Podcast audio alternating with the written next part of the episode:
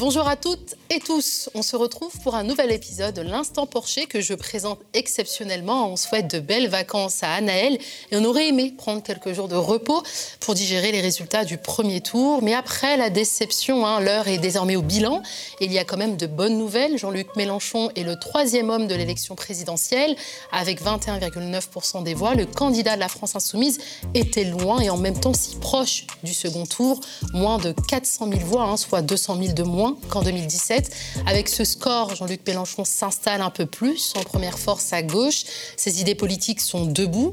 Le leader de la France insoumise a fait un carton plein dans les grandes villes de l'Hexagone, dans les quartiers populaires et les territoires ultramarins. C'est du succès de Jean-Luc Mélenchon dont nous parlerons avec Thomas Porcher. Un succès qui aurait pu être une victoire si la gauche n'était pas aussi fracturée. Quel avenir pour le PS, Europe Écologie Les Verts et le Parti communiste Autant de questions auxquelles notre analyste apportera une réponse. Place à l'instant Porcher.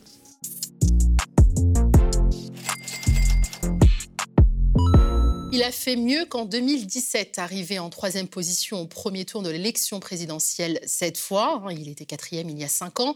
Jean-Luc Mélenchon est aussi parvenu à améliorer son score avec 21,95% des suffrages, hein, selon les résultats définitifs. Euh, contre 19,58 en 2017, le candidat de l'Union populaire a gagné 2,4 points en 5 ans. Une hausse qui s'explique par de bons scores hein, dans les grandes agglomérations de l'Hexagone et dans les départements d'outre-mer. Avec environ 2500 voix d'écart, Jean-Luc Mélenchon crée la surprise et arrive très largement en tête en Île-de-France, au coude à coude avec Emmanuel Macron, qui s'impose à Paris en s'adjugeant 13 arrondissements sur 20 dont les beaux quartiers historiquement à droite. Dans les quartiers populaires du département comme Trappes ou Mantes-la-Jolie, Mélenchon l'emporte largement.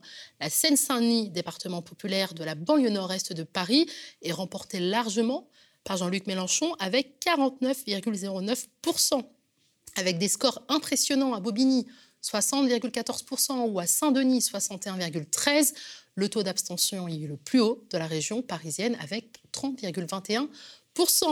Bonjour Thomas. Bonjour Nadia. Comment vas-tu? Tout va bien. Ça va? Ouais, C'est un peu difficile, mais ça va. Question très simple. Comment expliques-tu le succès de Mélenchon? Jean-Luc Mélenchon, c'est quelqu'un qui a un programme, qu'il a travaillé depuis longtemps, qui a une colonne vertébrale hein, très solide, contrairement à d'autres parfois qui vont aller chercher le buzz là où il est, quitte à se contredire parfois à quelques semaines près. Lui, il a son programme et après il fait campagne. Et il essaye de convaincre. Sur le service public, on sait ce qu'il veut. Hein, il veut voilà, faire en sorte qu'il y ait un service public euh, acceptable euh, pour tous. Euh, sur la transition écologique, il veut sortir du nucléaire, aller vers les renouvelables, sur la créolisation de la société. C'est clair, net, précis dans sa tête, et il fait campagne. Et finalement, il arrive toujours à convaincre. À la fin, il fait toujours un peu avec la même évolution, il commence à 8, 10, puis d'un seul coup, ça s'envole. Et donc, ce qui prouve que les Français aiment quand on a une colonne vertébrale et quand on a une forme de rigueur et qu'on ne change pas, on va dire, de, position tous les quatre matins en fonction des sondages. Et c'est ça qui fait la force de Mélenchon. C'est un, un, homme de terrain qui fait, qui fait campagne. Et on l'a vu à la fin, il faisait des meetings avec beaucoup de monde, etc. Je veux dire, on n'avait pas besoin des sondages pour se rendre compte que c'était un véritable succès en réalité. Et donc c'est ça sa force, contrairement à d'autres candidats où on ne sait pas, euh, la campagne du PC, elle est complètement différente d'une autre campagne. Europe Écologie Les Verts, on, va, on, va, en parler, mais tiraillé par, par deux, deux, courants euh, internes. Le PS, euh, c'est une véritable danseuse qui va un jour prendre des, des, choses de Macron, un jour prendre des choses de Mélenchon. Donc il n'y a pas de colonne vertébrale. Lui, il en a une et c'est ça qui fait le succès. Oui, d'ailleurs, à l'inverse de, par exemple, Marine Le Pen, hein, qui a mené une campagne plutôt silencieuse. Exactement. Marine Le Pen, vous regardez le programme de 2017 et le programme de 2020, c'est complètement différent. 2017, c'est la sortie de, l'euro, on s'en souvient. C'était la retraite à 60 ans. Euh, et puis là, vous avez euh, aujourd'hui, l'Europe, c'est super. Euh, la dette, c'est génial, il faut la rembourser. Hein. on est dans les critères de Maastricht, tout va bien. Puis la retraite passe à 62 ans. En fait, quand on regarde sur 10 ans le programme du, Front National, hein, de l'extrême droite, ça varie tout le temps. Donc la colonne vertébrale, c'est pour ça que quand les gens disent Le Pen, c'est le pouvoir d'achat, Macron, c'est le libéralisme, c'est faux. Macron, Le Pen, c'est la même chose quasiment économiquement c'est du libéralisme. Les pauvres resteront toujours pauvres. Il n'y a, a, pas de différence là-dessus. Hein. Euh, donc il ne faut pas, se tromper en disant que Marine Le Pen, c'est un autre programme. C'est faux. C'est faux. Là, il y a une petite voix qui, a été faite par, qui, est une petite musique qu'on a entendue de fond, qui a notamment été mise en place par Zemmour pour dire c'est une socialiste. Dixit, c'est quelqu'un de gauche. C'est faux. Euh, le Front National euh, n'a jamais manifesté contre les retraites. la loi travail, ils étaient borderline. Euh, même sur les manifestations des retraites, ils avaient du mal à dire là récemment qui soutenaient. Enfin, Ce qui a réussi à Jean-Luc Mélenchon, c'est sa, sa cohérence. Euh, d'ailleurs, Jean-Luc Mélenchon, hein, qui disait dans son, dans son discours que la lutte continuait, prochaine échéance, les législatives. Quelle stratégie, selon toi, la France insoumise devrait adopter à ces législatives? Je pense qu'il y a une vraie question. Parce qu'en en fait, il y a beaucoup de gens là qu'on fait perdre, enfin, qui ont été co-responsables, on va dire, de, la perte de la gauche à cette élection, qui vous disent tout de suite Ah, ben maintenant, il faut euh, une grande alliance. Quand on regarde sur cette campagne, il fallait une alliance au départ. Au départ, euh, Roussel, Jadot, Hidalgo demandaient l'alliance des gauches. Souvent, sans la France insoumise, mais ils demandaient une alliance des gauches. Et ils ont même freiné la campagne, parce qu'avec la primaire populaire, on a, beaucoup parlé de, ces alliances. Ça a empêché un certain nombre de candidats de faire campagne. Heureusement, Jean-Luc Mélenchon lui a dit Moi, j'en veux pas, je fais, je, fais campagne. Et puis après, quand il y a eu ce candidat, Jean-Luc Mélenchon, et si ça avait été un autre, je pense que les questions auraient été les mêmes. C'est largement démarqué des autres. Là, il fallait plus faire alliance. Au contraire, il fallait lui taper dessus. Il y a beaucoup de gens qui ont tapé euh, sur Mélenchon, Anne Hidalgo, par euh, exemple. Anne Hidalgo euh, Yannick Jadot dans les dernières vidéos, et même, et même Roussel. Euh, et maintenant qu'il y a le législatif, il faut sauver son poste, hein, parce qu'il faut sauver son poste, hein, c'est un poste de député. Donc là, il faut refaire alliance euh, à nouveau. Donc moi, je ne fais pas de politique, mais je me demande à un moment si ces partis-là euh, sont, sont le problème ou la solution. Ils ont été le problème dans l'élection présidentielle pour moi. Pourquoi ils seraient la solution mm. pour les législatives? Et pourquoi il faudrait faire des accords? Enfin, pourquoi Jean-Luc Mélenchon devrait faire des accords? C'est une vraie question qui se pose. En 2017, il avait refusé un certain nombre d'accords. Je pense que là, euh, moi, je serais tenté à sa place, mais je ne suis pas à sa place, hein, parce que je suis un commentateur, de faire la politique de la, terre brûlée ou de faire au cas par cas pour certains. Mais euh, là, on a bien vu quand même était, que la France insoumise était tellement proche du deuxième tour que, ces stratégies de, certains partis ont été, euh, ont été mauvais pour la gauche. Donc, est-ce qu'il faut garder ces gens en leur donnant des postes encore pour cinq ans? Peut-être qu'il faut un renouvellement. Donc on le disait à l'instant, Anne, Hidalgo, hein, vraiment, c'est un peu distingué justement dans cette campagne, en passant son temps à taper sur euh, euh, Jean-Luc Mélenchon, notamment euh, par rapport à cette, à cette guerre en Ukraine. La candidate PS a obtenu 1,74%, le plus bas score jamais atteint par un ou une socialiste dans l'élection. Thomas, comment expliques-tu que le PS ait fait un score aussi faible? Le PS a eu beaucoup de contradictions ces dernières années il faut jamais oublier, il faut jamais oublier que Hollande euh, a fait une politique hein, sur l'économie hein, beaucoup plus à droite que Nicolas Sarkozy. Euh, je me souviens moi de De Villepin euh, à l'époque, qui avait quand même perdu l'occasion de se présenter en tant que président à cause du CPE. Vous vous souvenez du CPE, qui était une loi qui visait à flexibiliser le marché du travail pour les plus jeunes. La loi travail, c'est le CPE en XXL. La loi de Mme El Khomri, c'est ça. Et c'est Hollande qui l'a passé. C'est Hollande qui a baissé les dotations aux collectivités locales, qui font que des villes, parmi les plus pauvres, ont moins de dotations de l'État pour le périscolaire, pour la petite enfance, pour le loisir et pour la culture. politique de, droite. Quoi. Voilà, politique de droite qui n'avait pas été faite depuis la Seconde Guerre mondiale. Donc, il il donc là, le PS, je veux dire, a du mal avec cet héritage. Alors il y a beaucoup de gens qui font comme si ça n'existait pas et qui vous disent le social, l'écologique, c'est très simple de le dire, mais dans les faits, ils ont fait une politique de droite. Et puis ils ont mis Macron sur orbite qui a poursuivi, en allant encore plus loin, cette politique en jouant le fait qu'il était aussi un peu de gauche quand même sur quelques points. Et puis certains se sont interrogés en disant est-ce que Macron est de gauche? On se. Donc le PS a un héritage quand même très difficile, très très difficile. Et là on voit que Hidalgo, qui quand même était une des premières à critiquer Macron à l'époque et même à critiquer le gouvernement de Hollande, a voulu faire campagne et puis très vite, comme ça ne marchait pas, à rappeler les vieux du, PS, Hollande, qui a dû dire qu'il la soutenait, d'autres. Et au final, ça ne marchait pas. Donc qu'est-ce qui reste à faire? Bah, quand, quand, pas quand ton programme est pour le c'est le moins qu'on puisse dire, un peu vaporeux, c'est-à-dire tu veux doubler le salaire des profs, puis en fait tu dis en fait c'est pas possible, je vais faire autre chose, et que euh, les, les, éléphants du PS ne t'aident pas à même pas atteindre la barre des 5%, bah, ils t'auraient juste à taper sur le candidat de gauche qui est le plus haut euh, dans les sondages, et c'est ce qu'elle a fait, mais ça ne lui a pas servi. Tous ceux qui ont fait ça ont fait des scores euh, euh, ridicules. Ils auraient mieux fait d'avoir un programme solide et de faire campagne comme Jean-Luc Mélenchon.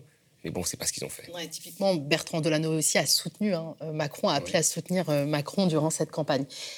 alors, est-ce que selon toi, le Parti socialiste a une responsabilité dans la défaite de Jean-Luc Mélenchon? Là, je pense pas, parce qu'il était tellement faible. Je pense que les gens ont bien fait la part des choses. Hein. Je pense que après, ça va, ça va la question sur les législatives sur d'autres élections, là, euh, on peut en discuter. Mais je veux dire, la place que peut avoir le PS et qui, peut empêcher certains d'une gauche un peu plus forte, notamment de la, France insoumise, d'avoir des postes. Là, le PS, parfois, peut être un peu euh, embêtant. Mais sur cette présidentielle, je ne pense pas. Je pense que là, les 1,7 et quelques pourcents qui ont voté, les 2% pardon, qui ont voté pour, pour, pour Hidalgo. 1,74. Voilà, hein. voilà sont Même les pas le prix d'un ticket de métro, c'est ce qu'on pouvait lire un Exactement. Peu sur les, réseaux Donc, les, les, derniers, je pense que les autres ont été déjà chez Macron ou une partie chez Europe Écologie Les Verts et, et, chez Mélenchon. Là, je pense que c'est pas elle qui a empêché l'élection de, de, de, de Mélenchon. Peut-être que via les critiques qu'elle a fait voilà, il y a un certain nombre de gens qui hésitaient, qui auraient pu mettre leur bulletin, qui ont fait oh, avec le, la Russie, etc., l'Ukraine.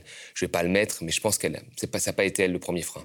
On a parlé aussi donc de, de ces alliances, l'opportunité de cesser pour la France insoumise des alliances avec euh, les partis de gauche. Est-ce que, en tout cas, le, la France insoumise doit cesser une alliance avec euh, le Parti socialiste, typiquement? Bah moi, c'est vraiment là, c'est un peu ce qu'on dit. Moi, en tant que commentateur, je regarde, je me dis, est-ce que le PS est une solution aujourd'hui? Ou est-ce que c'est un problème? Pour moi, c'est un problème. Il a un héritage catastrophique. C'est un problème, c'est tout. Donc, euh, enfin, c'est pas une opération pour sauver Willy. Euh, vous voyez ce que donc c'est une opération pour moi où euh, on doit défendre des idées, etc. Et là, il y a quelque chose quand même qui, qui est très gênant. C'est-à-dire que quand vous voyez Olivier Faure, qui euh, à peine euh, il y a les résultats de l'élection présidentielle, pense à sa circonscription et à son poste député et dit au nom de la justice sociale et écologique, il faut absolument s'allier on sait très bien que tous ces gens, 24 heures, 48 heures, 72 heures avant, c'était pas l'urgence écologique et sociale qui primait. Sinon, ils se seraient retirés. C'était le fait de vivre une campagne, d'être présent, de pas tuer son parti parce qu'il faut que le parti soit là. Et après, il faudrait aller les sauver. J'ai dit non, mais c'est vrai. Et à un moment, il faut se dire que bon, il doit y avoir un renouvellement. Il doit y avoir un renouvellement. Est-ce que cette campagne finalement n'annonce pas la mort? Du PS. Ils ont fait un score, euh, un très bon score régional. Mm. Mais ce n'est pas tant un score de parti que le renouvellement de ceux qui sont déjà en place. Mm. En politique, quand on est en place, on a souvent un avantage pour, pour on le voit bien avec Macron, là, qui n'a même pas eu besoin de faire campagne et qui sort avec un score assez élevé. Enfin, le PS a, enfin, là, en tous les cas, c'est un coup dur, un coup très dur.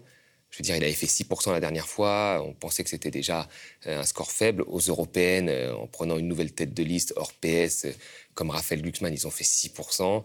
Et là, ils font 1,5% bon, bah, ça veut dire quelque chose. Hein. Je pense que c'est le parti de gauche le plus faible. Hein. Et puis en dessous de, du UPC, euh, qui traditionnellement faisait des alliances plutôt avec le PS, qui était, qui était puissant. Donc là, est-ce que, est que ça vaut le coup de sauver les, derniers postes qui restent pour les législatives Je suis pas sûr. Moi, je pense que là, il faut que la clarification soit, soit faite. Et qui dit clarification dit euh, bon, bah, politique de la terre brûlée. Il y a un candidat qui est épinglé hein, sur les réseaux sociaux. Euh, on a pu même lire hein, euh, dans des sur des graffitis, à travers des graffitis, hein, Yannick Jadot, Roussel, les traîtres de la nation. Donc euh, il y a vraiment une grosse rancœur qui est liée au résultat de ce premier tour. C'est Yannick Jadot, le candidat d'Europe Écologie Les Verts. il échoue au premier tour, sous la barre des 5%, loin des espoirs initiaux. Et d'ailleurs, le parti Europe Écologie Les Verts a lancé une campagne de dons, soutenir l'écologie.fr pour éponger les frais euh, du candidat Yannick Jadot. La défaite de Yannick Jadot est probablement une nouvelle occasion manquée pour l'écologie. Comment juges-tu sa campagne, Thomas? En fait, quand on regarde euh, Europe Écologie Les Verts, Europe Écologie Les Verts est traversée par, euh, on va dire, deux, grosses, deux grosses contradictions. En fait, l'écologie, traditionnellement, est une écologie militante. Euh, les antinucléaires, les anti-pesticides, c'était, des militants, avec une certaine agressivité. Quand ils sont formés ce parti-là, ils ont, ils ont gardé cet ADN un peu militant hein, sur certains points. Et puis sur d'autres points, c'est vrai que par exemple sur la question du service public, sur la question de l'Europe, là, ils étaient un petit peu limités. Parce que c'est des gens qui, étaient, qui sont très pro-européens, y compris quand on fait des plans d'austérité en Grèce, énormes, qu'on casse le service public dans, toutes les, dans tous les pays du Sud, ben eux, ils voient pas trop de mal à ça. On les a pas trop entendus critiquer là-dessus. Et là, ils, le disent bien, on est pro-européen, pro-européen, même un peu euh, euh, européen, BA, bébête même, hein, limite. Non, mais c'est vrai. Mais par contre, sur la question nucléaire, pesticides, ce sont des militants. Et de, depuis cette campagne, sur les questions sociétales, ils sont aussi euh, très à la pointe. Et donc, vous avez une partie d'Europe Écologie Les Verts qui est très revendicative et très militante, et puis une autre partie qui veut montrer maintenant que l'écologie peut gouverner. Parce qu'ils ont eu des, des, des, postes de députés, des postes de ministres dans ce parti-là quand même. Donc ils ont eu des, des fonctions importantes. Et, et donc Jadot représentait la partie qui montrait qu'ils étaient en capacité, on va dire, de, de, gouverner. Donc il fallait un peu plaire un, un, peu à tout le monde. Et puis il y avait la partie de, de Rousseau qui était beaucoup plus euh, militante. les scores ont été très serrés. Hein.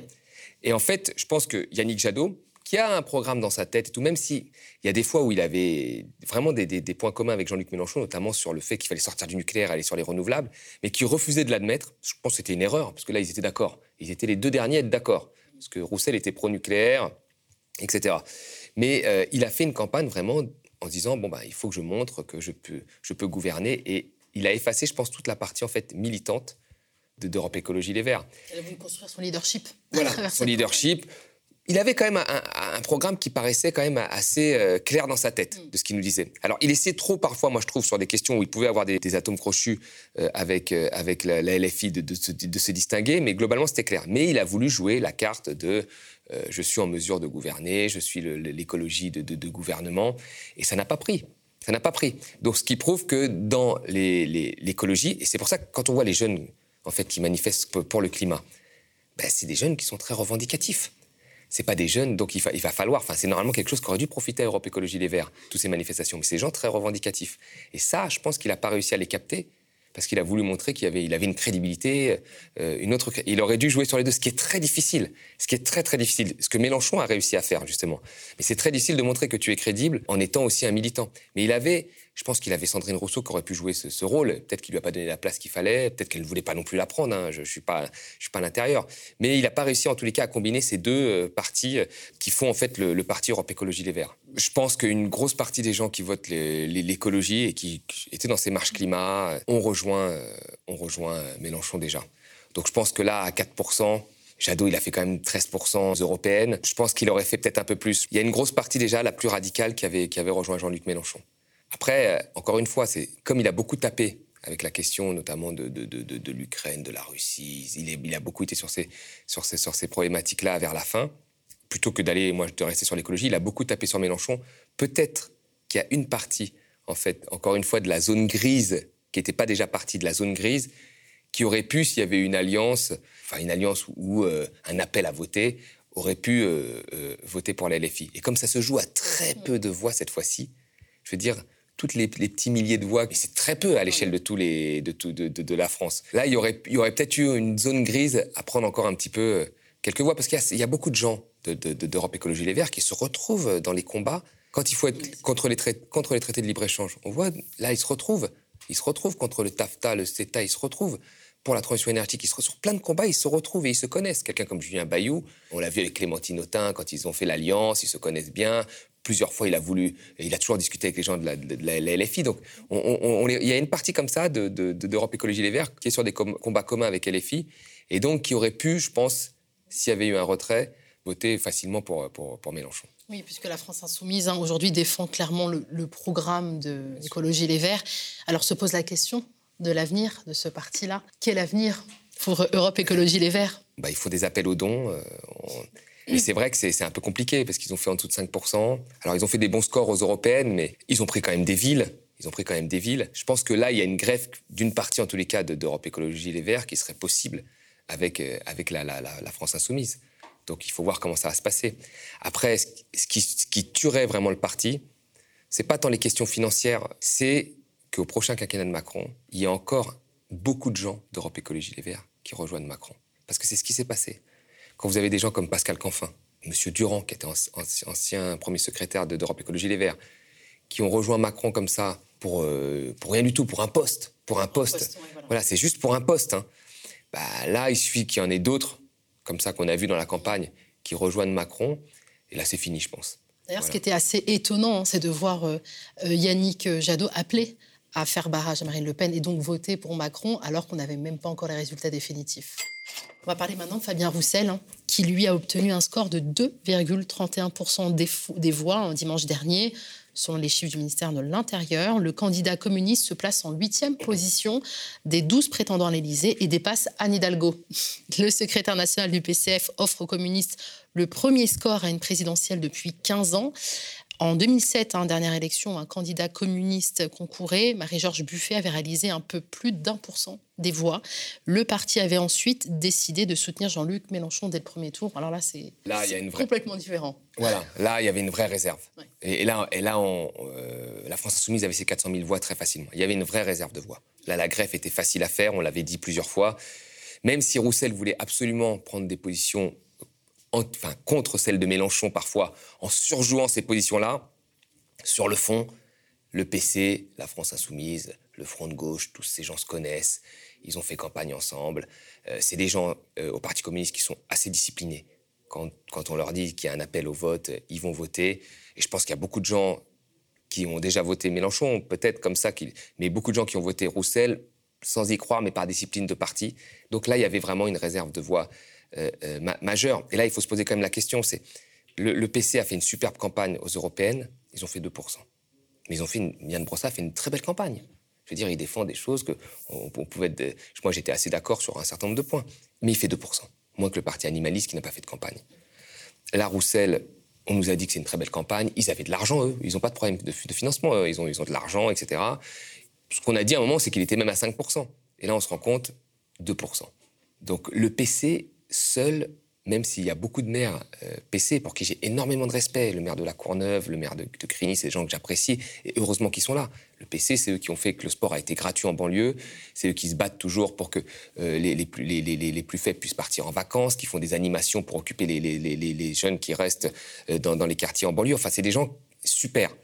Mais le parti en lui-même, l'abstraction, le parti en lui-même, seul, il finit toujours par faire des alliances avec le PS sur des villes. Pareil, enfin, dilue le message, parce que le PS n'est plus le PS de, Jospin, c'est fini. Enfin, on est sur un PS maintenant qui, qui, fait du Macron. Donc la, la, question, à un moment, du, du parti historique et tout, mais du PC, euh, se pose. Et là, c'est vrai que pourquoi cette campagne, en fait? Pourquoi? Mais à qui ça profite? Et je veux dire, les, les, histoires de, de, personnes, les histoires internes, en fait, la plupart des militants s'en foutent. Ils font abstraction, ils passent au-dessus de ça. Je veux dire, on peut ne pas aimer le comportement de Mélenchon, mais s'il y a urgence écologique, urgence sociale, et qu'il est tellement, tellement au-dessus du reste des candidats, la question à un se pose de se dire euh, bon, qu'est-ce qui prime? C'est le concours de beauté ou c'est mes idées? Voilà. Et là, on il savait que sa campagne, c'est une campagne de témoignage à la fin. Il le savait. Pourquoi aller au bout? Pour se faire plaisir. Enfin, là, ça va être la case du service public, ça va être, ça va être l'urgence écologique. On sait que ça va pas être, ça va être des, des ajustements très mineurs. On va repeindre en vert deux trois choses et puis c'est tout. Il y a un vrai problème. Il y a un vrai problème de fond.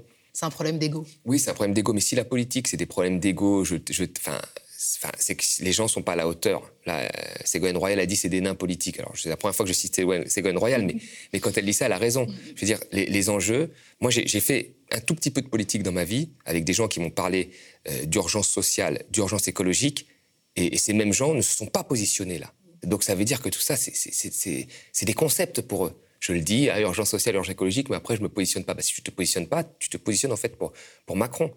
Donc, à un moment, c'est, on, peut avoir des problèmes d'ego, ne pas aimer telle personne, ne pas aimer. Enfin, je veux dire, c'est pas Tinder, c'est pas un concours de beauté. On n'est pas là à se dire, on veut l'homme parfait, c'est pour lui que je vote. Je veux dire, dans le fond, candidat idéal. Bah, il n'y a jamais de candidat idéal. Et on, a des valeurs sur le social, sur l'écologie, sur euh, les, les, luttes antiracistes, sur plein de choses. Il y a un certain nombre de valeurs que l'on a, avec à des degrés d'importance plus ou moins forts en fonction de son histoire, etc. Et on, vote pour la personne qui représente le mieux ses valeurs. C'est tout. Christine Taubira, Ségolène Royal ont appelé à voter Jean-Luc Mélenchon. Oui, et je trouve que c'était, je trouve c'était une bonne chose. Ça, c'était pour le coup une bonne chose. Deux femmes. Deux femmes, voilà. C'est la difficulté pour les hommes. Et, mais voilà, mais il y, a une vraie question à, se poser là-dessus, parce que rester jusqu'au bout pour dire je fais ma candidature pour euh, passer dans les télés ou pour se dire c'est mon rêve, parce que je pense que quand, comme tout homme politique, comme c'est un parcours professionnel, faire une présidentielle, c'est un rêve. Mais si tu penses comme ça, c'est-à-dire que tu penses à ta personne avant euh, les enjeux majeurs. Et là, il y, a un vrai problème. Voilà, je pense qu'il faut que pour législative, euh, les électeurs tiennent compte de, tout ça, euh, et, y compris les, partis dominants. Parce que là, la gauche et ces enjeux-là sont passés vraiment à ça. Ça a été très, très, très, très, très, très, très proche. Très, très, douloureux. Et ça restera un traumatisme. Parce que 2017 avait été un traumatisme pour beaucoup de gens. Moi, quand je parlais aux militants, ils me disaient Tu verras, les gens se retireront parce que 2017 a été un traumatisme. Mais là, on a été encore plus loin dans le traumatisme. Je pense qu'à jamais, on se souviendra de, ces gens qui ont joué leur ego avant euh, ben, ce qu'il fallait faire, quoi, c'est-à-dire les, enjeux socio-écologiques. Alors qu'on a vécu euh, cinq années de casse sociale, des gilets jaunes euh, mutilés. De droitisation de la politique, d'extrême droitisation, même, on va dire, des, de, la politique sur le, pan libéral, quoi. Hein. on l'a vécu. Et là, on a remis une pièce euh, probablement dans le jukebox. Une gestion catastrophique hein, de la crise euh, sanitaire et puis des, un gouvernement qui méprise son peuple. On a vraiment le sentiment que les Français ont la mémoire courte et que le, la levée du pass vaccinal a comme, les a rendus comme amnésiques. Oui, et l'Ukraine. Et l'Ukraine. Euh, je pense que les, les, les, Français se sont dit, ils ont eu en fait beaucoup de...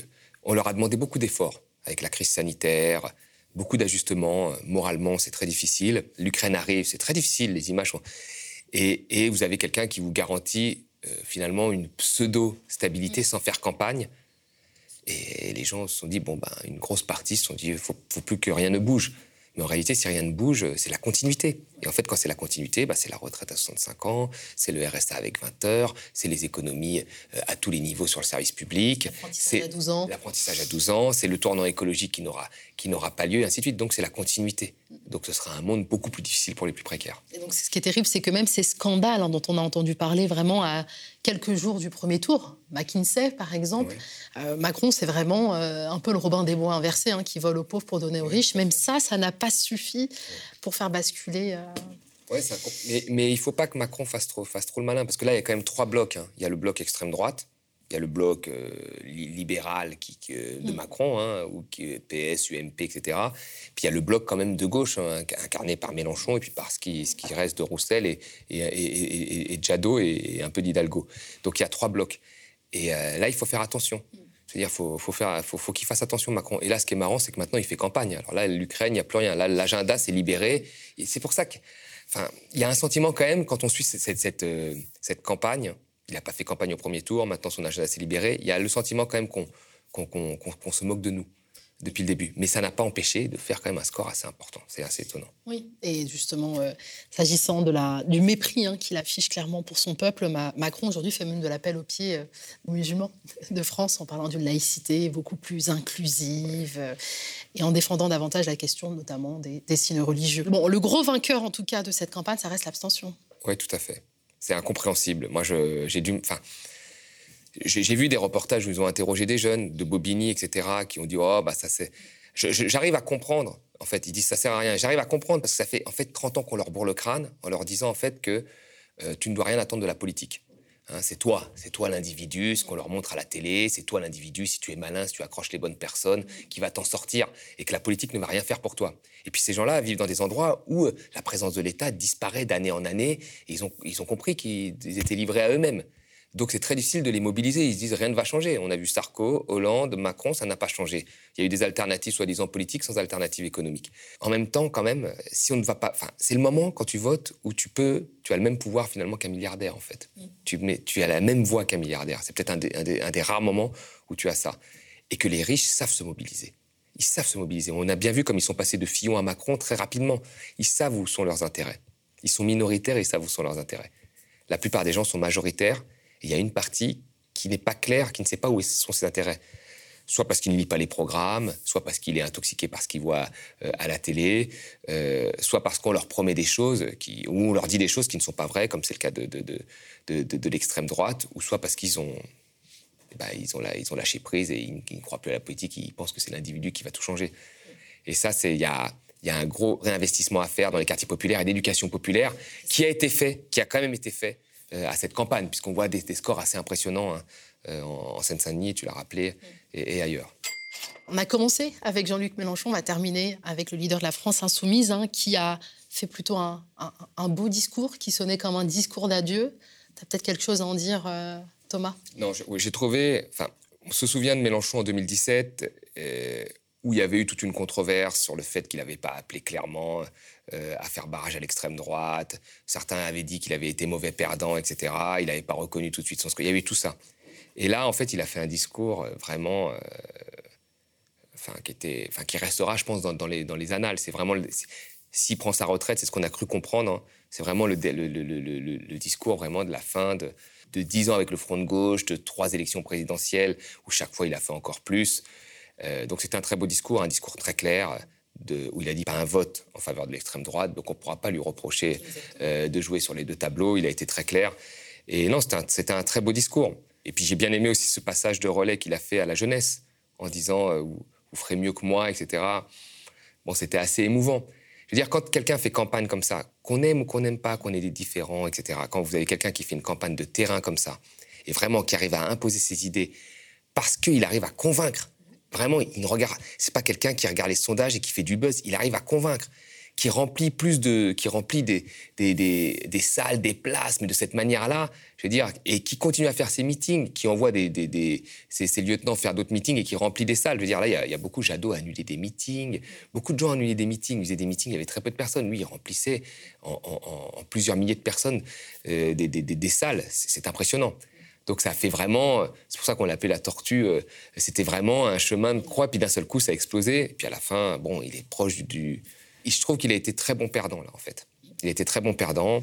C'est aussi pour ça qu'en fait, euh, cette défaite de la gauche euh, est difficile à digérer, en fait, encore plus pour, pour, pour ceux qui défendent des valeurs de gauche. Parce que là, il y a une superbe campagne, la LFI était très, très, très, très, très, très proche, et vous avez un discours de fin, voilà, qui dit, bon, bah, on a tout, tout essayé, on est désolé, ça va être dur. Hein. Donc c'est pour ça que cette campagne va être un traumatisme. Moi, je pense que cette campagne sera un traumatisme, vraiment. Et on le voit bien, ça ne s'arrête pas sur les réseaux sociaux. Ça va être un traumatisme pour tous les militants de gauche, quel que soit leur parti. Merci Thomas Porcher. En tout cas, si le candidat a perdu, ses idées sont victorieuses. Merci à vous aussi d'avoir suivi cet instant Porcher. Il y a quelques jours, hein, on lançait une campagne d'abonnement. Euh, si on ne parvient pas rapidement pérenniser nos finances, on risque de devoir renoncer à notre devoir d'information et de cesser toute activité. Donc, nous avons besoin d'enregistrer 4000 nouveaux abonnements à hauteur de 5 euros par mois ou plus hein, pour garantir la survie du média. C'est un défi que l'on peut aisément relever ensemble. Rendez-vous sur le médiatv.fr slash soutien spectateurs, abonnés, donateurs et sociaux. On vous dit à très vite.